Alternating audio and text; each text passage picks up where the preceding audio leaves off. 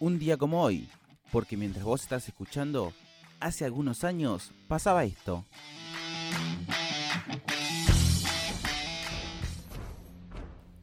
Un día como hoy, pero de 1945, Adolf Hitler y su esposa, Eva Braun, se suicidaron en el búnker de la Cancillería del Reich en Berlín.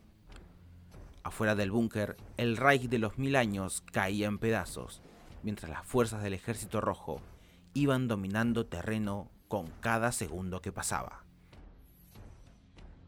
Hitler y sus allegados llevaban semanas recluidos en el búnker subterráneo, mientras que al norte y al sur, los secuaces de Hitler, Hermann Göring y Heinrich Himmler, trataban de salvar su vida y mantener la posición de vencedores. Pero todo estaba perdido. Sin saberlo, ellos estaban condenados a morir.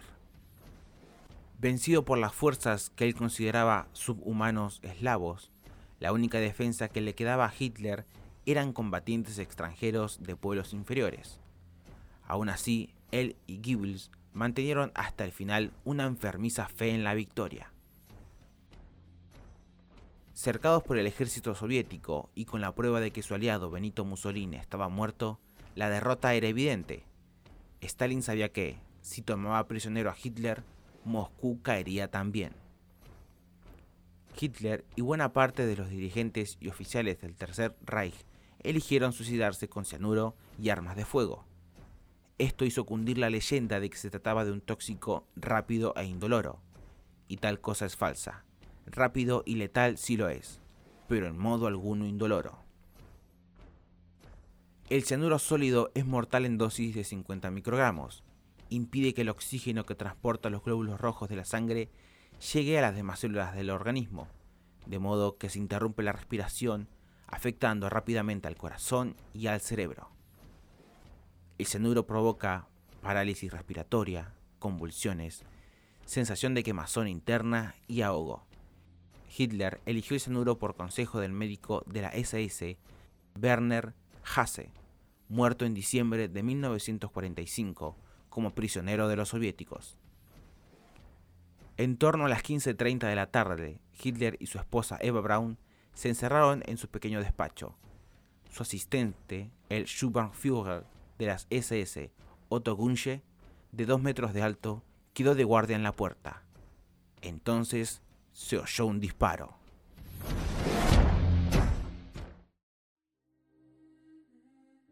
Tras unos minutos, Gunge entró al despacho y encontró a Hitler y Eva Braun desplomados en el sofá. Ambos habían mordido una cápsula de cianuro y él se había disparado simultáneamente en la sien con una pistola Walter PPK. Gunge fue la última persona que vio vivo a Hitler. En una suerte de justicia poética, Hitler se había suicidado con el mismo compuesto empleado para dar muerte a millones de inocentes en los campos de exterminio que él impulsó. Después de semanas, Himmler se suicidó también con cianuro para no ser hecho prisionero, y en octubre de 1946 hizo lo mismo Göring, horas antes del momento en que iba a ser ahorcado por sus crímenes tras el veredicto del tribunal de Nuremberg. Después, el matrimonio Goebbels mató a sus hijos y luego se suicidó, aunque algunas fuentes afirman que se hicieron fusilar. Durante años hubo miles de teorías sobre la muerte de Hitler. Algunos decían que solo había sido una bala la que lo mató, otros por una granada, y algunos decían que había huido a varios países aliados o neutrales, entre ellos Argentina. Miles de personas aseguran haber visto a Hitler vivo, pero las pericias realizadas por el ejército soviético confirmaron su muerte muchos años después. Todo esto por orden de Stalin, para así debilitar la confianza de sus adversarios y poner a uno contra otros.